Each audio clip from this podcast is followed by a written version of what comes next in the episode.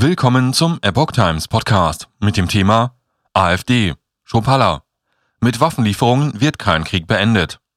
Ein Artikel von Epoch Times vom 6. April 2022. Die AfD lehnt nach Worten ihres Partei- und Fraktionschefs Tino Schopalla Waffenlieferungen an die Ukraine weiterhin ab. Mit Waffenlieferungen werde kein Krieg beendet, sagte Schopalla am Mittwoch im Deutschlandfunk. Stattdessen müsse so schnell wie möglich der diplomatische Weg eingeschlagen werden. Es müsse versucht werden, auch Russland einen Ausweg darzustellen, um den Krieg so schnell wie möglich zu beenden, sagte Schopalla weiter. Egal wie viele Waffen die Ukraine bekäme, sie könne sich nicht gegen eine Atommacht wie Russland verteidigen, so der AfD-Chef.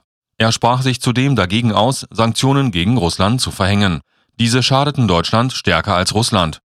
Seine Partei verurteile den russischen Angriffskrieg auf die Ukraine auf das Schärfste, sagte Schupalla. Zugleich betonte er, der Krieg habe wie viele Kriege aus Sicht der AfD mehrere Väter.